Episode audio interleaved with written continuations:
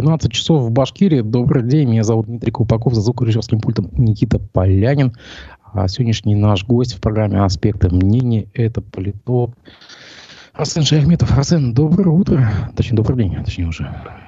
Привет. Ага, Всем любви. Всем любви, да, да, любви. Сегодня же у нас какое? Сегодня, блин, 14, 14 февраля. 14 февраля, да, День Святого Валентина. А, буквально только что ехал в, в автобусе Большого Транса, и кондукторша всех поздравляла с Днем Святого Валентина. Ты вот, просто не представляешь такое, что вот тетка там пожилая, всем подходит и говорит всем, я вас поздравляю с Днем Святого Валентина. Один пассажир, видимо, какой-то скрипоносный попался, ей сказал, это вражеский праздник. А ты вообще как думаешь на самом деле? Это вражеский праздник или это что-то что придуманное такое, как бы на самом деле? Какое твое отношение? И еще, кстати, да, я хочу сказать, что у нас есть два заявления в полицию по Башкирии за последнюю неделю э, запретом в школах. Э, ну, то есть как бы какие-то граждане активные попросили запретить отмечать в школах День Святого Валентина и обмениваться валентинками. Твое мнение насчет этого? Мракобесие? Ну, увы, это отражение того, что у нас общество очень сильно поляризировано и разделено. У нас э, и сейчас, и в последние даже не десятилетия уже, а столетия не хватает э, каких-то общих объединяющих моментов. То, что могло бы, наоборот, э, помочь людям договориться, сплотиться, э, объединиться. Очень-очень много событий и факторов, которые генерируют ненависть друг к другу, э, экспортируют эту ненависть, я бы даже сказал, э, те, кто разделяет людей и не случайно такие дни, они находятся как раз-таки для того, чтобы э, напомнить людям о том, что это не какой-то очередной день для того, чтобы дарить подарки или для того, чтобы там поклоняться каким-нибудь дьяволам, демонам и прочим, или выразить раз в год свою любовь, а в том, что э, все-таки общество, оно основано э, не только на ценностях там каких-то соревновательных, выживающих, но и на ценностях нравственного характера, на той же любви, на том же единении, на той же доброте и хорошем отношении друг к другу. В нашем обществе очень много ненависти, и такие дни, на мой взгляд, они призваны в первую очередь для того, чтобы э, хотя бы какой-то один день в году как-то посмотреть на себя подумай, что для тебя важно, ценно, и к чему бы ты готов относиться к любви, и кому ты готов дарить эту любовь. Мне кажется, любовь — это то, чего нашему обществу, нашему не только российскому, а в целом мировому сообществу очень и очень не хватает. И, конечно, такой день — это еще один фактор, еще один способ напомнить и себе, и другим о том, что ты, э, о том, что в мире все-таки, на мой взгляд, правит любовь. Каким бы, может быть, убитым романтиком я бы и не был, э, но я так считаю. И, конечно, искать какие-то потаенные смыслы, называть какие-то эти не вражескими, не вражескими, я считаю некорректно. Потому что к ним можно относиться по-разному. В конце концов, никто тебя не заставляет их праздновать. И на государственном уровне это не является каким-то официальным выходным днем или днем, когда проходят события. А, есть люди, есть целое поколение, для которых этот день некий особенный, у них это связано с детскими воспоминаниями, с какими-то романтическими периодами. Да не, погоди, погоди, надо... стой, стой, какой, какой романтизм? Это, этот праздник, он пришел к нам на самом деле только в нулевые годы и а, как бы из, пришел из западных фильмов. Вот смотри, а, как, какое детство. Дым, как бы это самое, ну вот смотри, это буквально лет 10. Ну, какое ну, детство? Это, это, это уже 20 лет. А если брать 90, это уже 30 лет. Это, ну, можно сказать, каждый год растет одно мини-поколение. Если брать в масштабах десятилетий, это выросло ну, 2-3 полноценных поколения людей, которые в детстве дарили друг другу валентинки, а, поздравляли с этим праздником, там, а, целовались в щечки в школах и так далее. Но если в Хэллоуине можно найти какую-то там идеологическую или религиозную составляющую, то здесь, на мой взгляд, ну, полностью в этом плане в свободный день от каких-то там э, религиозных э, или идеологических предрассудков. Это что-то, на мой взгляд, очень такой даже детский, я бы сказал. Не-не, погоди, смотри, а тебе сейчас э, скрипоносцы скажут, что я, кстати, я разделяю их точку зрения. А что дальше? День всех святых, как бы католическое там Рождество, там давай мы вот, ну, они же как бы говорят, потому что мы несем какие-то американские чуждые нам ценности сюда, да? Они ну, на самом деле будут правы. Так это про Хэллоуин, я же про День Святого Валентина. А, любовь это не американская ценность, это глобальная ценность. Вот. А если привязываться к конкретной личности, там, Валентина, э, религиозного деятеля и так далее, ну, так покопавшись в истории, можно найти очень много перевернутых смыслов и а, там, найти отсылки к каким-то людям, которые а, мало имеют отношения к нынешней действительности. Мы же говорим о том, что какие смыслы переобрел этот день сегодня. Сегодня это день всех влюбленных. Так что желаю всем любви. Любви, а, доброты. А скажи, а, а у тебя в университете сегодня отмечают как этот праздник? Ну, не праздник, но просто день. А, ну, сложно сказать, потому что сейчас у нас студенты все на практике. Вот, поэтому у нас из учащихся сейчас только первокурсники, достаточно небольшой поток. Заочники, понятно, уже э, сессия у них минула. Вот, поэтому у нас, по сути, сейчас учатся две группы. Ну, я, я понял, понял. Но в любом случае, как бы нас все ну, равно... Таких это... каких-то праздников широких не видно. Mm. Коробок с валентинками здесь не стоит, но я помню, чтобы она стояла последний раз там уже лет 5-6, наверное, назад. То есть это было давно, когда были больше потоки. В этом году так, наверное, совпало, что студенты именно в этот период на практике, и второй, третий курс. Но опять же тебе скрипаносы скажут, а что-то у них там масленицу-то не отмечают? Никто, ну, наши, да. и наши праздники никто не принимает там, на Западе имеется в виду. А, ну, почему? Мне кажется, есть э, те дни, которые отмечаются и в нашей, и в западной традиции, и, соответственно, эти праздники постепенно мигрируют. Но да, православное сообщество, оно более закрытое и э, менее такое э, внутренне разнообразное, нежели западное. Там и католики, и протестанты, и лютеране, у каждого свой праздник. И некоторые праздники, в том числе и традиционные праздники каких-то стран, они действительно экспортируются по всему миру. Но это говорит о том, что э, данный культурный феномен, скорее всего, э, имеет э, такую внутреннюю силу, что обладает потенциалом стать популярным э, не только в своей стране, но и в других странах мира, а может быть и во всем мире. Вот. Это наша цель скорее э, тоже создавать какие-то такие даты, дни, э, которые в других странах бы подхватывались и тоже бы там отмечались или котировались на каком-то уровне. Собственно, в западном мире Новый год так пышно не отмечается, как у нас. У них отмечается католическое Рождество. У нас вот э, несколько обратная ситуация. Ну, мне кажется, мир прекрасен своим разнообразием, что из каждой точки мира можно подчеркнуть что-то интересное и решить для себя, праздновать это или нет. Хорошо, ты затронул экспорт, да. А что Россия экспортирует сегодня как бы во, во внешний мир? Ну, может быть, те же праздники, поговорки, пословицы, может быть, какие-то смыслы. Что мы сейчас экспортируем во внешний мир?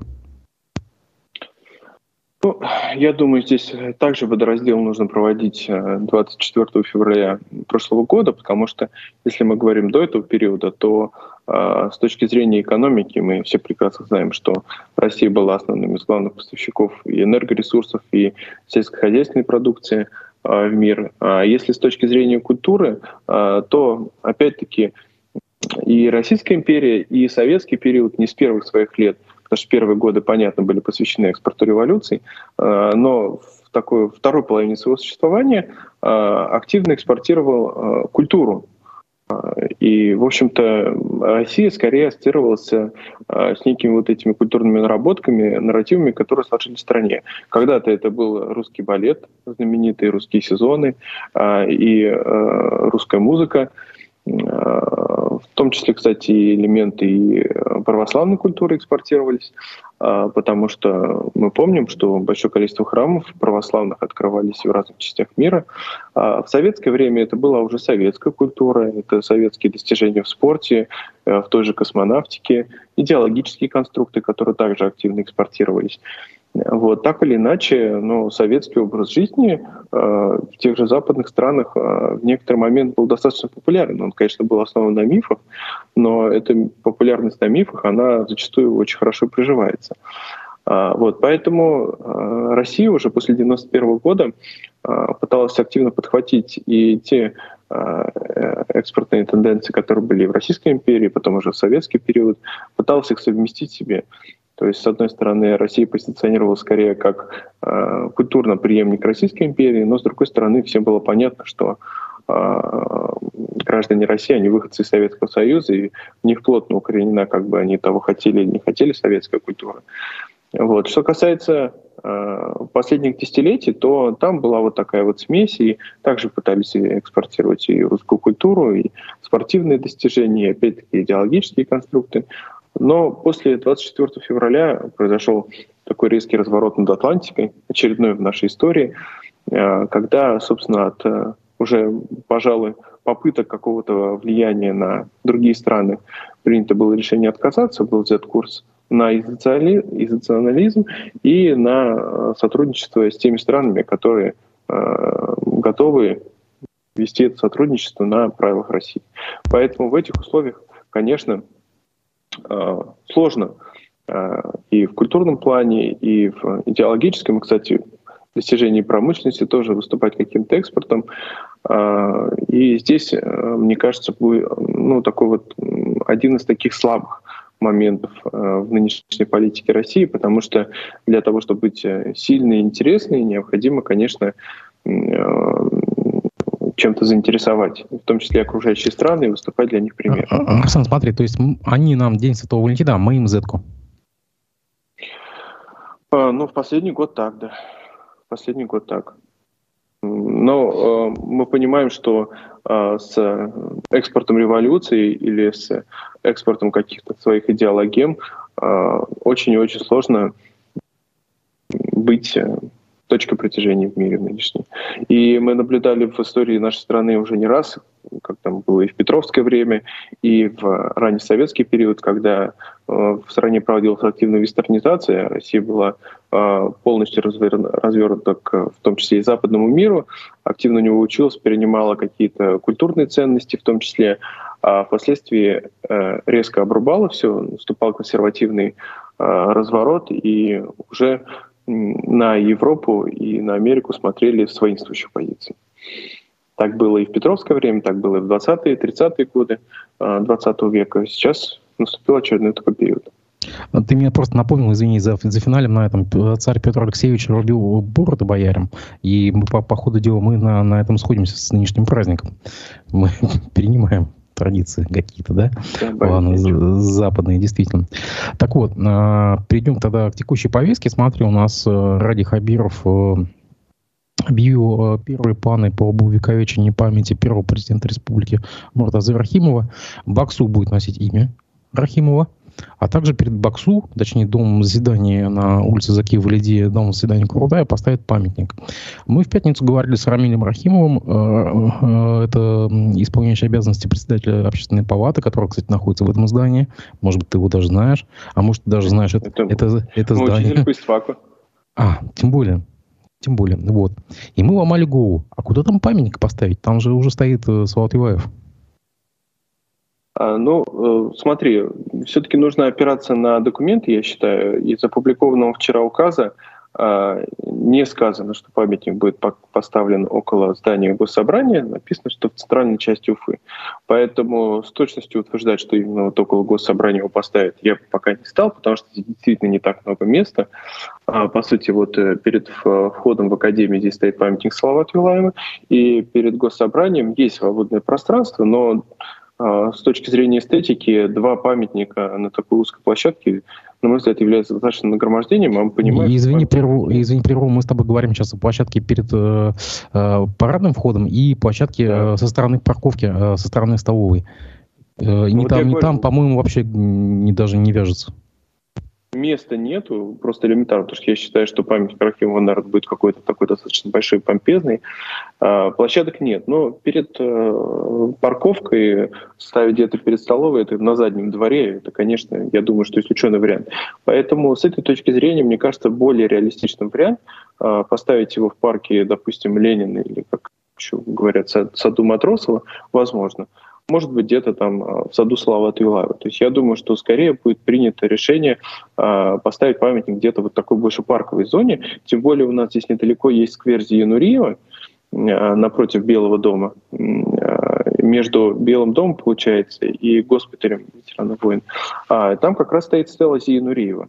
Мне кажется, это тоже достаточно неплохое место для того, чтобы там увековечивать память, допустим, предыдущих руководителей республики. Кстати, немногие а... знают, что на самом деле есть такая стела, и имя, и имя э, как бы Нури, по-моему, действительно тут э, многим не знакомо, на самом деле. Ну да, там есть такое скромное место, и такая аллея небольшая, еловая, да, но немногие знают, благодаря кому, чему и во имя кого. Угу. Но в, в то же время в том же указе тоже не сказано пока, что именно Баксу будет переименован, там предложение должны вести правительство. А переименование Баксу было озвучено непосредственно самим Радим Хабировым, собственно, уже и э, озвучено, какое будет предполагаемое название, но давайте все-таки дождемся уже формализованных решений. Э, если э, говорить о переименовании Баксу, то, в принципе, это было предложение нашего прежнего ректора Сергея Лаврентьева, а, которое, очевидно, было услышано, поддержано руководством республики. А, разные точки зрения, конечно, на этот счет высказываются. Ну, действительно, э, Муртаза Рахимов имел прямое отношение к основанию Академии, а, и она была основана при нем. Опять-таки, вот поэтому Будет это решение принято, будет, нет, так нет. Посмотрим. Другое дело, что на мой взгляд, э, людей увековечивают скорее их достижения, их поступки. А, и в этом плане Муртаза Рахимов себе э, создал достаточно почвы для увековечения памяти, но такие обязательные атрибуты, как улица, как памятник, э, безусловно, они рано или поздно появятся. Но тоже соглашусь, что прекрасным увековечиванием памяти было бы достройка мечети Рахим. Да, сегодня пришло сообщение, кстати, из коммерсанта вычитал, что гимназию, школу-интернат, э, школу-интернат номер три, по-моему, переименовывают э, э, как бы Рахимовым. Ну, насколько я знаю, это в Черниковке находится школа. И я что-то не, понимаю, почему именно там. Ну ладно, бог с ним. Там же, смотри, в пятницу мы э, с Архимовым говорили тоже на эту тему, мы обсуждали а, международный опыт. Но нет же нигде такого, чтобы там какой-нибудь э, университет в Мичигане взяли и назвали именем э, первого губернатора там, или последнего губернатора. Однако при этом Рахимов сказал, что он когда-то был там на стажировке где-то там в Штатах, да, там есть такая форма э, названия корпусов а, когда имя там мецената или какого-то там видного деятеля дается какому-то корпусу. А почему бы нам такое вот не использовать? И как ты видишь, в принципе, это перспективно? Вот Ауш Башгоу сколько корпусов там, имен не хватит? Ну, не только корпусов, там также еще и на спортивных стадионах называют трибуны в честь каких-то известных деятелей. Но тоже нельзя согласиться с тем, что за рубежом не принято называть в честь кого-то. Там, потому что в Нью-Йорке целый аэропорт имени Джона Франклина Кеннеди, который, наверное, все-таки имеет не так уж много отношения к этому аэропорту. Вот. А столица страны, в принципе, названа в честь одного из отцов-основателей, первого президента Соединенных Штатов. Вот. Другое дело, что я не согласен с практикой, когда принимается централизованное решение о каких-то переименованиях, и это переименование идет, например, по всей стране, как у нас случилось с аэропортами. Вот это, я считаю, совершенно искусственная тема, э, которая уж точно э, не ведет к какой-то популяризации или к увековечиванию памяти.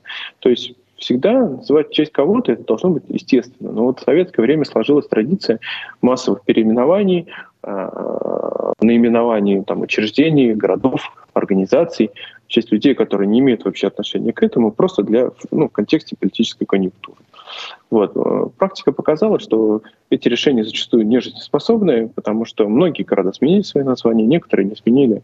На мой взгляд, исключительно потому, что ну вот уже по инерции привыкли его так называть, и напрямую, как с тем же Кировым, не ассоциируют а, с историческим персонажем, а просто привыкли уже к такому вот обезличенному названию Киров, Киров.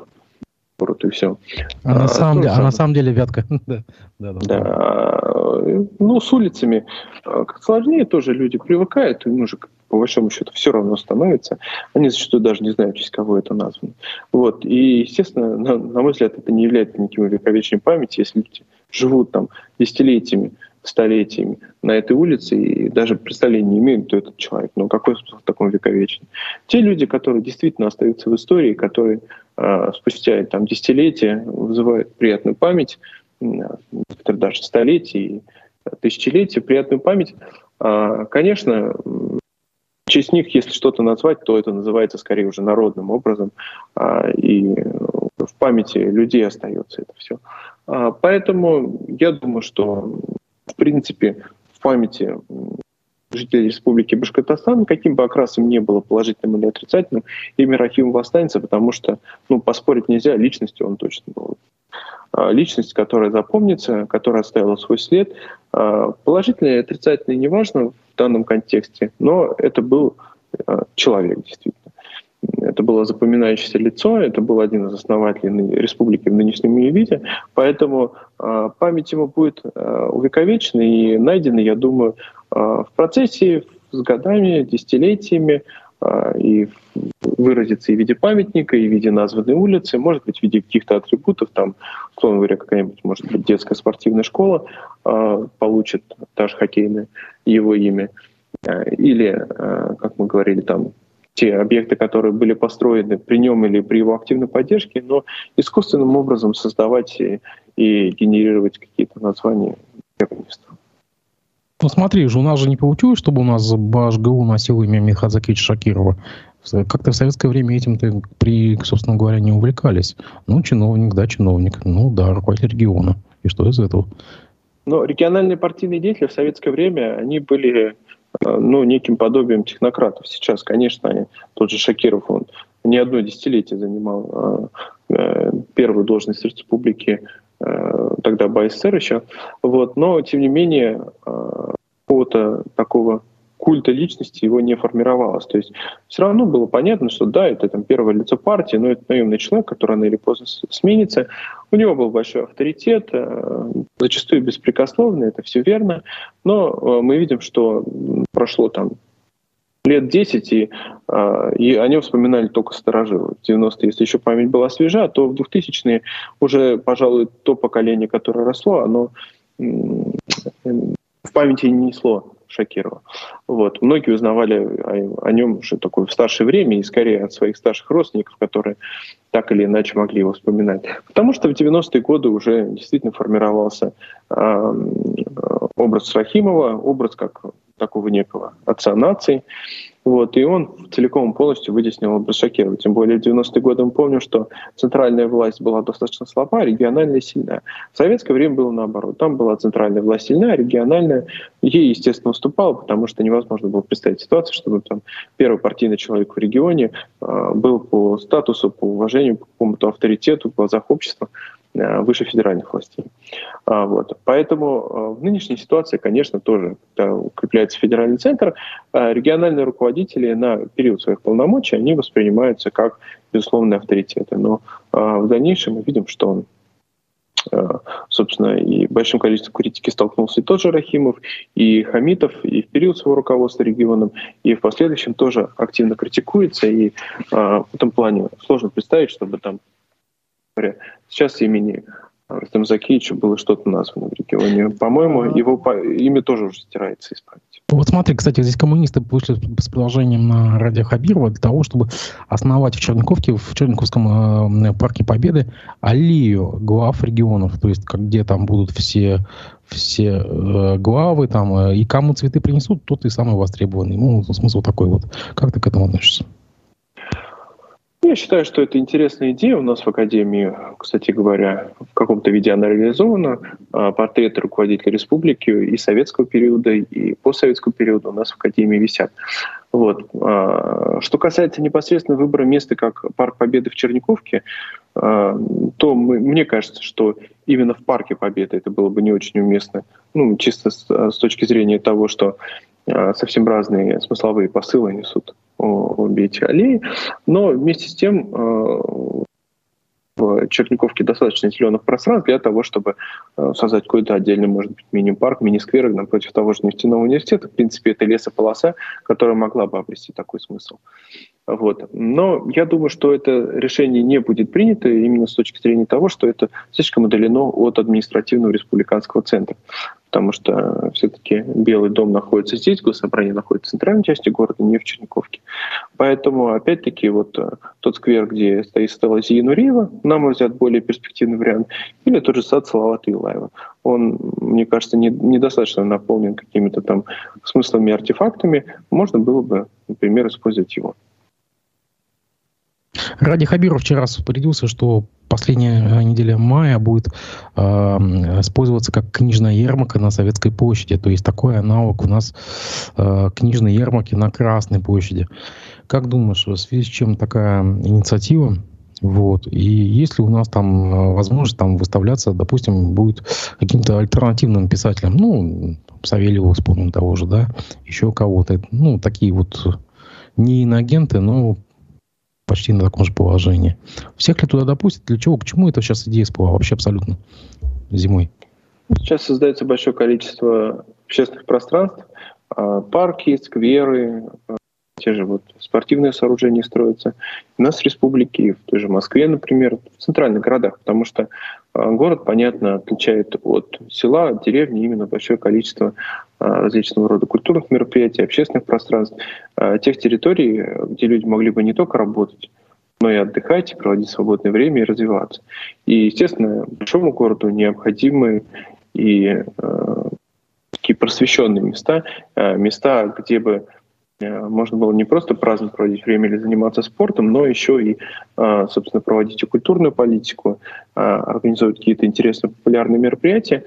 Э, если арт-квадрат э, более-менее решает эту проблему достаточно успешно и уже даже пространство перед гостиным двором в ту же гастрономическую ярмарку активно используется, то новые или обновленные пространства, они как раз-таки нуждаются в таком наполнении.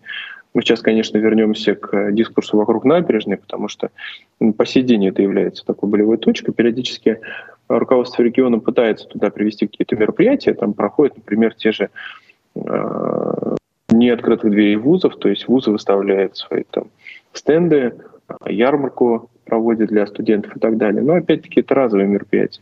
В зимний период там вот каток заливают, но на всю набережную, конечно, одного катка недостаточно, на мой взгляд.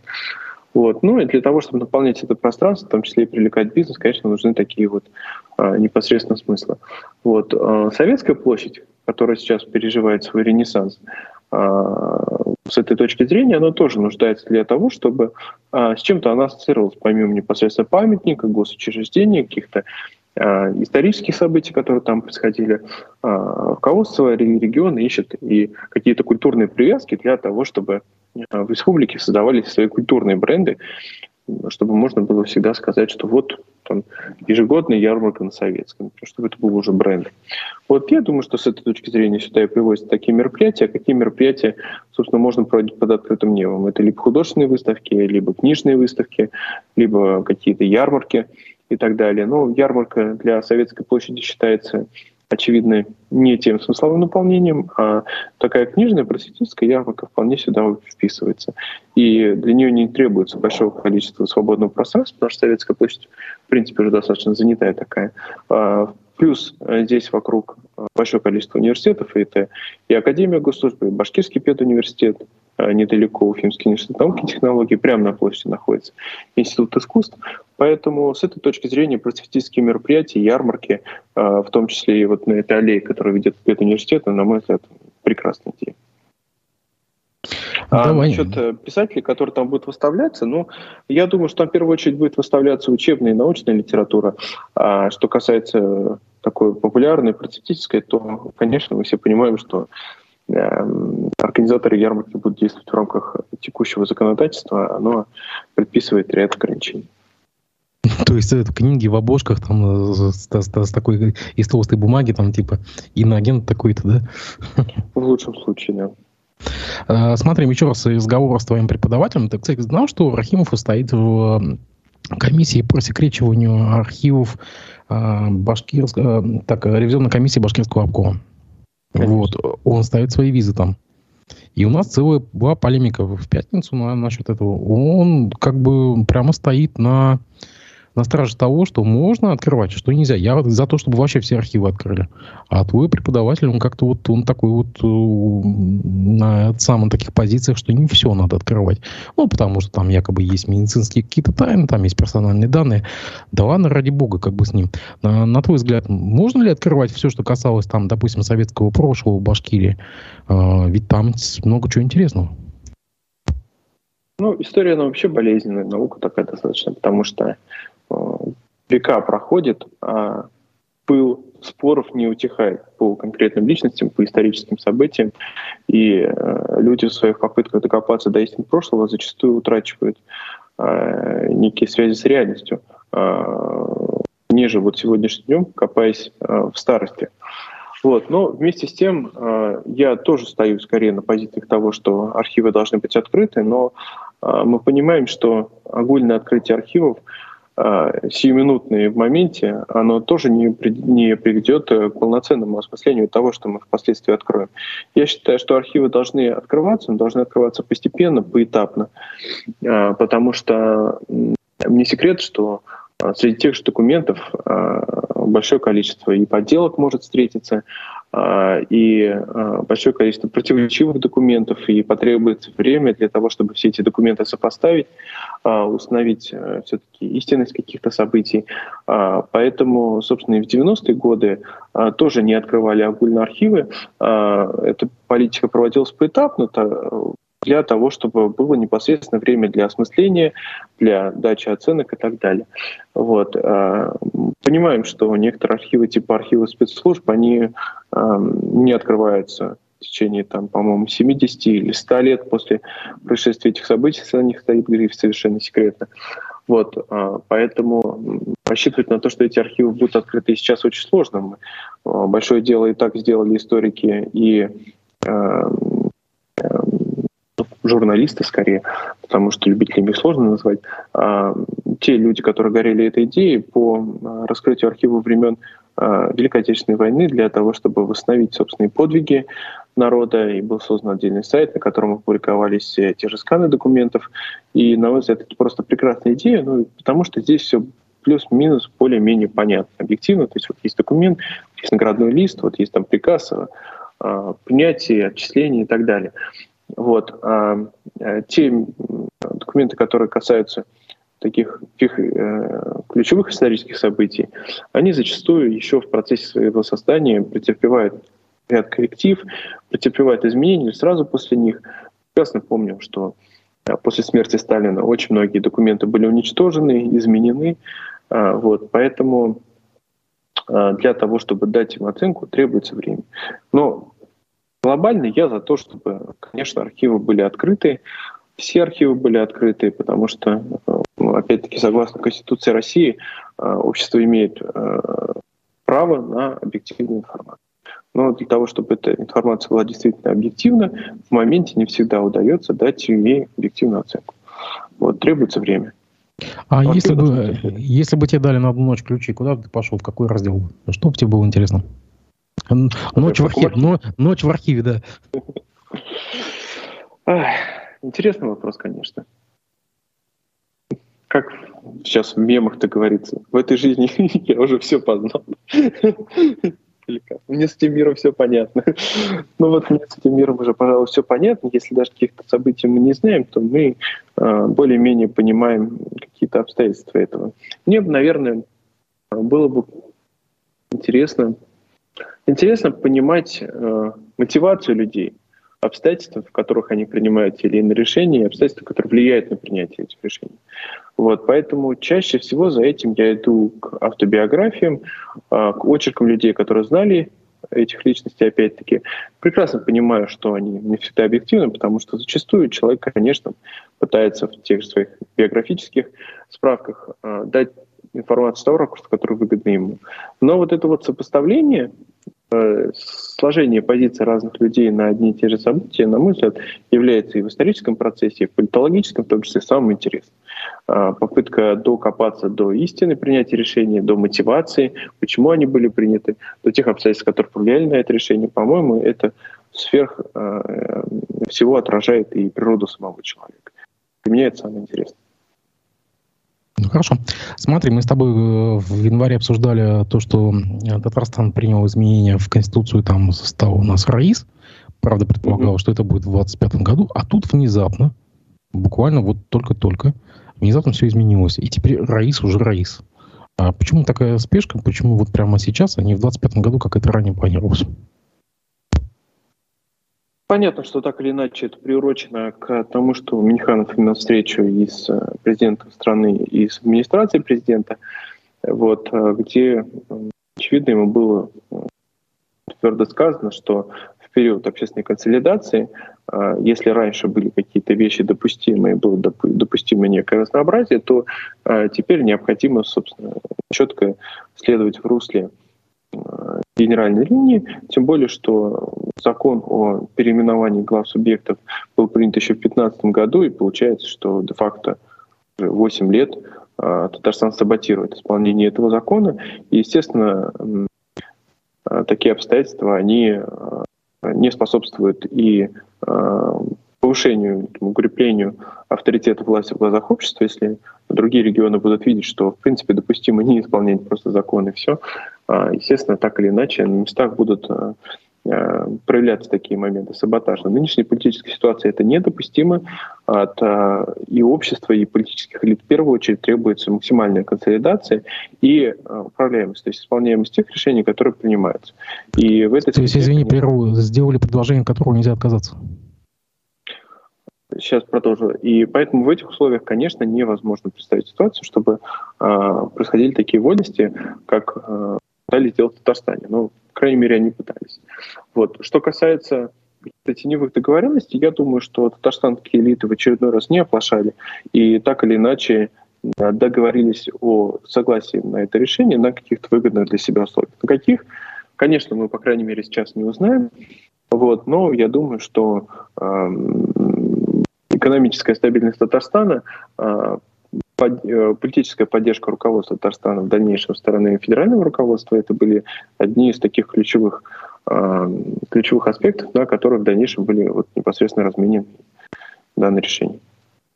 Ну, да, просто добавлю, что им полтора, почти больше полтора миллиарда рублей перед э, бюджетом э, кредитных денег простили. Прямо ну, сразу. Помимо этого, собственно, Татнефть продолжает быть в собственности руководства страны. Ну, руководство региона. Региона. Э, Близ 24 февраля, давай обсудим немножко эту тему. А, смотри, у нас послание Путина федеральному собранию, собранию запланировано буквально за двое суток до этой даты. Плачевно, мне кажется. Что, что ты думаешь, что он там скажет, на твой взгляд? На мой взгляд, а, принципиально нового, я думаю, мы услышим мало. А, скорее, это будет еще одно подтверждение тех тезисов, которые мы слышали на протяжении всего прошлого года. А, то есть очередной экскурс в историю, думаю, мы услышим непременно. Будет некое промежуточное подведение итогов года с начала спецоперации и в части присоединения новых территорий, и в части консолидации общества, и в части поиска новых смыслов – и также будут заданы какие-то императивы на следующий год. Я думаю, они больше будут носить экономический, идеологический характер. Понятно, что с точки зрения экономики необходимо э, с позиции руководства страны проводить и политику импортозамещения, укреплять собственно, независимость экономики страны от мирового сообщества, хотя это не то, что сложно, это невозможно представить в современном мире, что была полная там, экономическая независимость, суверенитет, но очевидно, как какое-то стремление, это так или иначе постоянно подчеркивается на федеральном уровне. Вот. Будет, я думаю, много сказано о необходимости поддержки семей мобилизованных и, собственно, тех, кто э, участвует в СФО на условиях там, добровольцев. Э, то есть так или иначе будет э, подчеркнуто то, что уже было сказано, и будут, я думаю, предложены новые меры по социальной поддержке. Что касается идеологических э, посылов, то э, здесь, я думаю, мы увидим опять-таки э, сообщение о необходимости консолидации, о новых исторических веках, вехах и разворотах, и о поиске некой консолидирующей идеи, как среди молодежи, так и среди общем, взрослого поколения. Среди молодежи, понятно, создается и движение первых сейчас, и большое количество грантов и финансирования направляется на формирование некой э, консолидированной молодежной политики, в том числе и на заседании Госсовета последнего по молодежной политике был сформирован. Очень большой перечень поручений, какие-то частично реализованные, какие-то, на мой взгляд, сложно будет реализовать. Вот, но так или иначе, очевидно, что именно акцент на молодежь сейчас делается, и в ней усматривается некое такое звено, которое и в дальнейшем поведет страну, и на которое нужно сейчас с точки зрения идеологии также опираться для того, чтобы им прививать те ценности, которые, собственно, исповедует и президент страны. А, очевидно, на мой взгляд, это свидетель того, что в 2024 году он также будет выдвигаться на очередной свой срок, вот, а ему нужно будет необходимо работать с молодежью и быть для нее понятным. Именно с этой точки зрения, собственно, и активизация в молодежной политике сейчас происходит. Старт предвыборной кампании, получается? Очевидно, да. Я думаю, что да.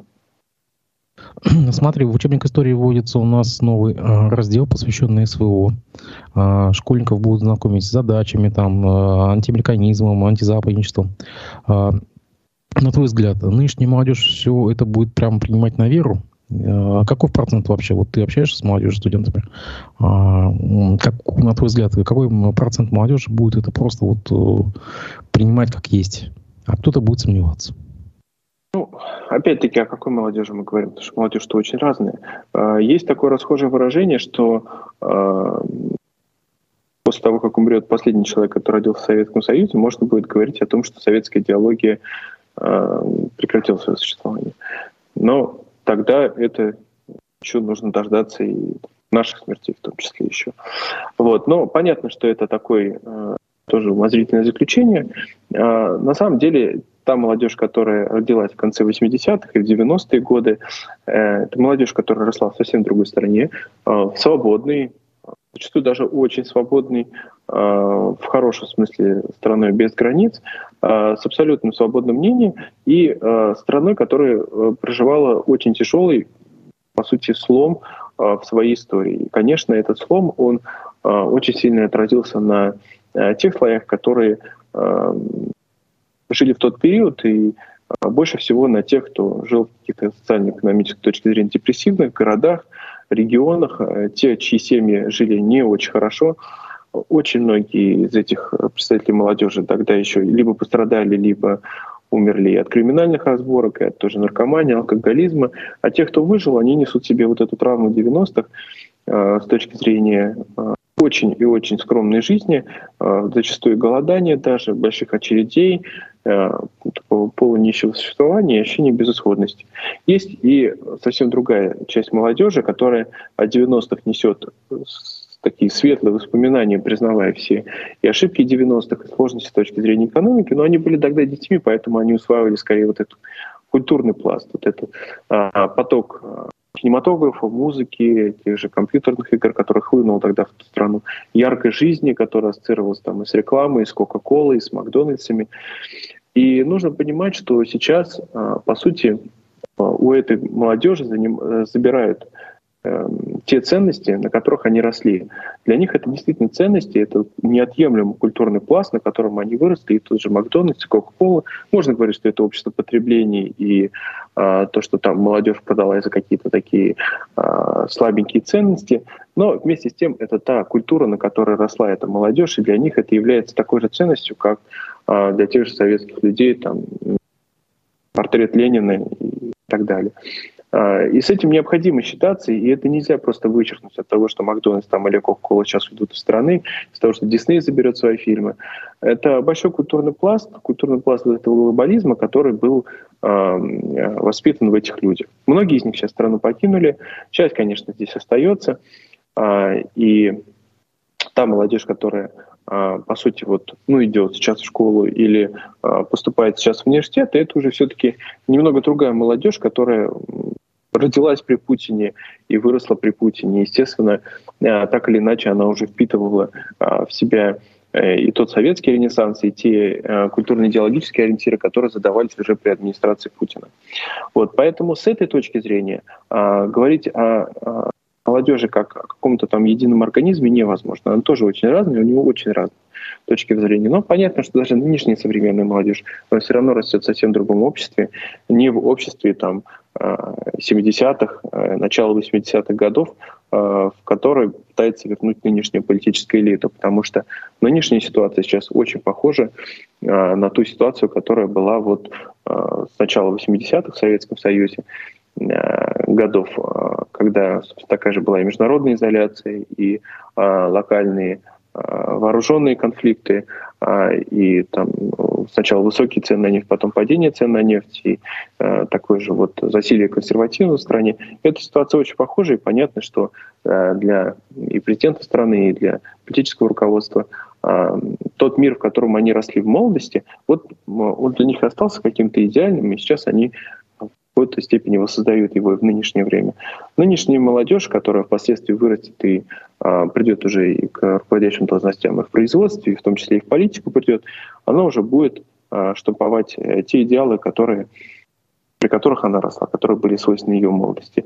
И поэтому я думаю, что э, после нынешнего периода мы увидим опять-таки такой некий, э, может быть, даже и резкий откат обратно э, для того поколения, которое выросло непосредственно в 90-е и в 2000-е. Впоследствии мы можем опять-таки зайти на очередную веху, когда начнется новый консервативный тренд. Э, страна у нас развивается в этом плане по спирали, э, целиком и полностью, всякий раз вращаясь и в ряду одних и тех же достижений, и в ряду одних и тех же ошибок. Поэтому сложно ожидать, что в ближайшие десятилетия что-либо изменится. Нас также будет качать страны в сторону. Ты просто как бы сказал, что там э, молодежь э, родилась при Путине, молодежь росла при Путине, а кое-какая молодежь уже успела умереть прямо при Путине. Ну, это так мысли. И, и родиться, и умереть мысли вслух просто, уж извините. А, Минюст внес в реестр иностранных агентов певицу Земфиру и политолога Аббаса Галямова, когда-то бывшего чиновника башкирской администрации. А, как ты можешь себе объяснить вот, вот этот выбор? Если а, как бы про Аббаса Галямова все понятно, он почти там каждый день где-то в эфирах там выступает, в том числе на иностранных каналах и так далее, то Земфира, она же вообще молчит и по Z-повестке молчит. И как, как, как можно было как бы вот двух таких неоднозначных э, личностей в, в одном списке, и как бы я не понимаю, как ты это можно объяснить? Я не особо слежу за ее творчеством, но, насколько я помню, она активно проводит концертную деятельность, э, в том числе за рубежом, для наших соотечественников, которые проживают за территорией Российской Федерации. Вот. И свою политическую позицию она не скрывает, поэтому с этой точки зрения я думаю, что просто как бы пришла ее очередь, потому что э, список тоже не может быть бесконечным, и кем-то он должен э, список в очереди, я имею в виду, и кем-то он должен пополняться, э, список иноагентов. Э, ну вот э, пришел ее черед, я думаю, это то, что она там активно собирает деньги и, э, возможно, проводит э, какую-то вот концертную деятельность. Ну, мы знаем, что э, Сильнее всего на людей влияет даже не какая-то официальная идеология, а, которая транслируется там, через средства массовой информации, а вот такое культурное влияние. И а, власть э, не только в нашей стране, в общем-то, примеров в куче исторических этому явлению, очень опасается в первую очередь культурных деятелей, которые могут э, носить альтернативные для власти смыслы. Вот поэтому, на мой взгляд, э, с очень большим количеством иноагентов из среды именно культурных деятелей мы сталкиваемся. По-моему, только Юрий Шевчук пока что остается непризнанным из уфимских исполнителей иностранным агентом.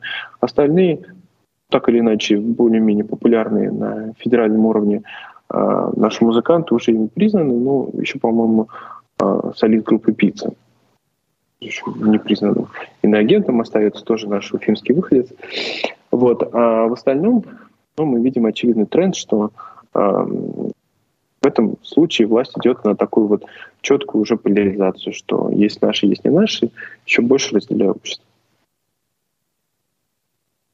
То есть ты хочешь сказать, что просто списки кончаются, надо кем-то их заполнять. Вот просто вот э, исходя из того, что каждую пятницу надо какие-то выносить списки на публику. По большому счету, да. А, активные деятели, а, они и так регулярно туда попадают, некоторые попадают вне очереди. А, ну, а те, кто не ведут какую-то активную деятельность, ну, очевидно, у них, может быть, есть какой-то там план, график, очередь, ожидание, э, кого-то нужно вносить так или иначе. Потому что если бюрократическая система существует, ей нужно показывать результат, какую-то свою эффективность. Она же не может просто существовать, получать за это финансовые средства и на аналитику там, и непосредственно зарплату на свою работу и не выполнять какую-то реальную деятельность. Если э, структура существует, ей нужно постоянно генерировать каких-то иностранных агентов, есть они или нет. Ну вот пришла очередь эфира. Давай будем надеяться, что это безумие когда-нибудь закончится, и мы не будем каждую пятницу ждать каких-то списков непонятных. И это, по сути, ограничение гражданских прав, чтобы не, не говорили. Вот. Я еще раз тебя как бы поздравляю. Ну, ладно, поздравляю. Поздравляю с Днем Святого Валентина. А, пожалуйста, я обращаюсь к нашей аудитории, нашим а, зрителям. Отсыпьте нам лайков. Будем считать, что это будут валентинки для Арсена ну, Шейха. сердечки. Да, да, да, да, пожалуйста. А, а, пожалуйста, я вас очень прошу, поздравьте а, Арсена Шахметова с Днем Святого Валентина. И еще раз спасибо, что ты вышел в эфир. Было приятно поговорить с тобой, как всегда, интересная беседа. Будем еще тебя ждать к нам гостем.